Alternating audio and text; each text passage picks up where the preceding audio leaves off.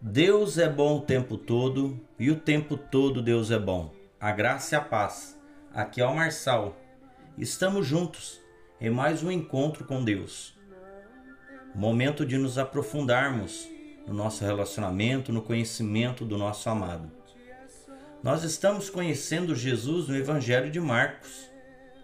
E nós lemos no encontro de ontem o capítulo 11 do Evangelho de Marcos, do versículo 27 ao 33. O tema do nosso estudo é o valor de um coração sincero. E eu gostaria que nós falamos no encontro de ontem sobre autoridade, sobre a autoridade de Jesus. E eu finalizei dizendo que a autoridade restauradora de Jesus está sobre nós. Essa autoridade restauradora é ela que vem confrontar o nosso coração, é ela que vem colocar à luz aquilo que está dentro de nós. Ontem eu falei propositalmente sobre autoridade para que nós possamos entender que quando Jesus nos confronta, quando Jesus vem e nos mostra com a sua autoridade aquilo que precisa ser mudado em nós, ele faz isso para nos restaurar. E para que nós possamos deixar Jesus trabalhar no nosso coração, precisamos entender, precisamos conhecer a autoridade dele.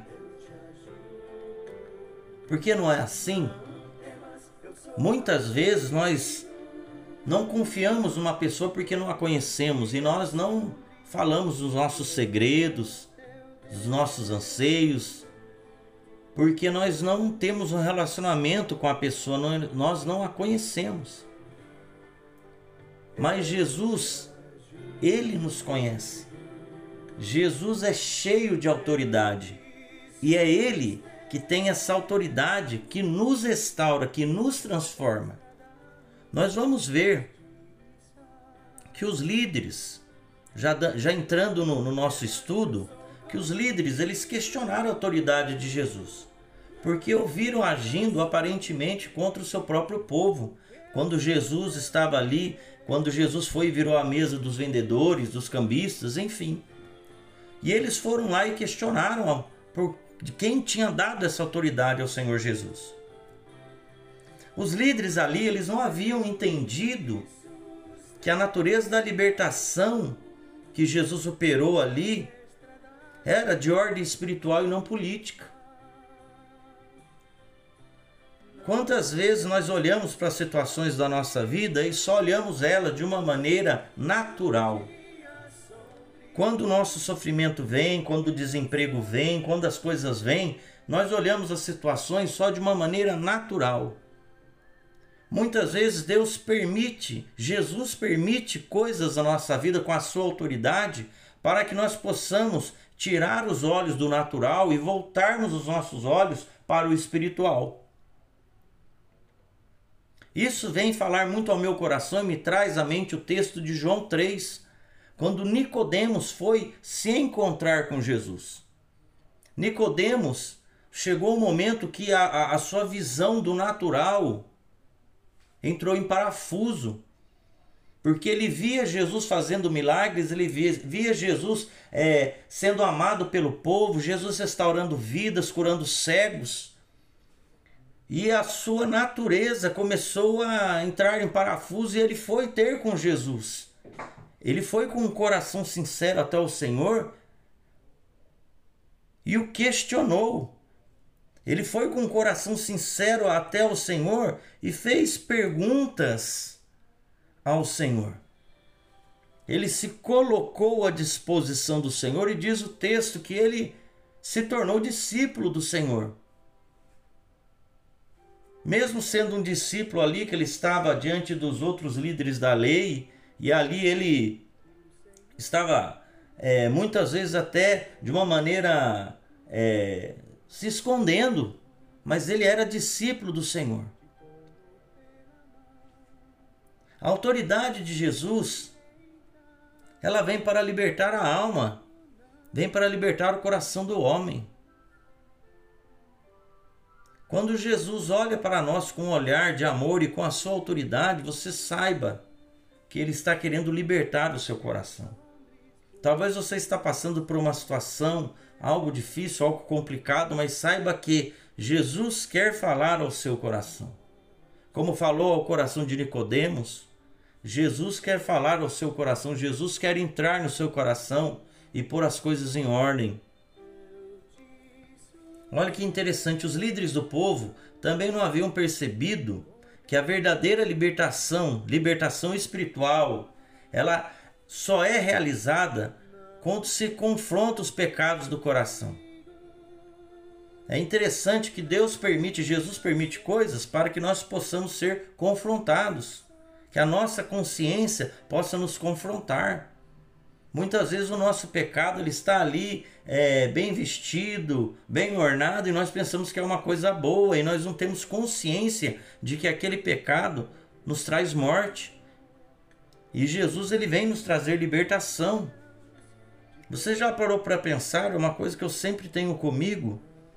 Que Jesus ele nos liberta e deseja nos, nos libertar de coisas que nós não temos ideia de que essas coisas nos prendem, que essas coisas nos fazem mal. Então, para nos livrar, livrar e salvar, Jesus ele precisa tocar no nosso coração e contrariar as nossas motivações erradas e atitudes pecaminosas para depois operar o livramento.